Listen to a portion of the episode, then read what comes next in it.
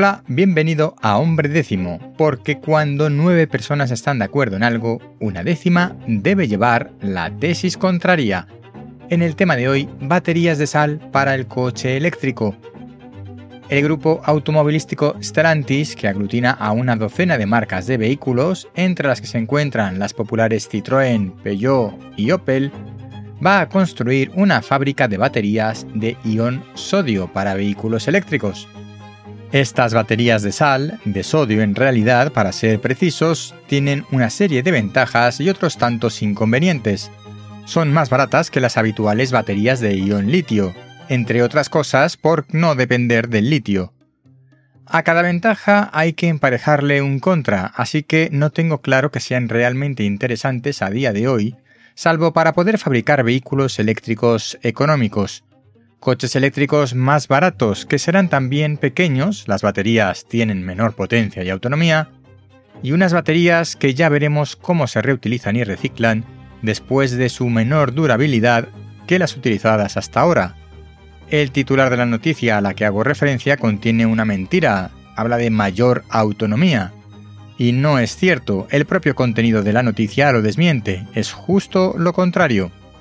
Parece que el precio manda y es lo que empuja a estas baterías de sodio, pero no les encuentro ninguna otra ventaja real a medio plazo.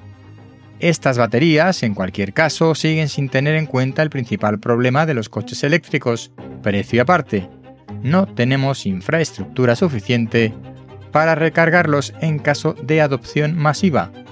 Cierto que la adopción masiva nos espera precisamente por el precio, pero sí parece ser el objetivo, en ese caso, ¿dónde cargaremos los coches? El sistema de vías electrificadas para carga inalámbrica de los vehículos, del que habla esa noticia a la que hago referencia, es más utópico, complejo y caro que la posible infraestructura de carga rápida en las ciudades para un parque móvil de coches eléctricos.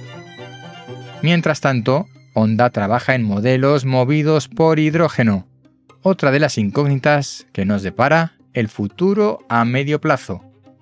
A veces tengo la sensación de que estamos estancados en cuanto a movilidad sostenible. Hasta aquí el episodio de hoy. Recuerda suscríbete si no lo has hecho todavía.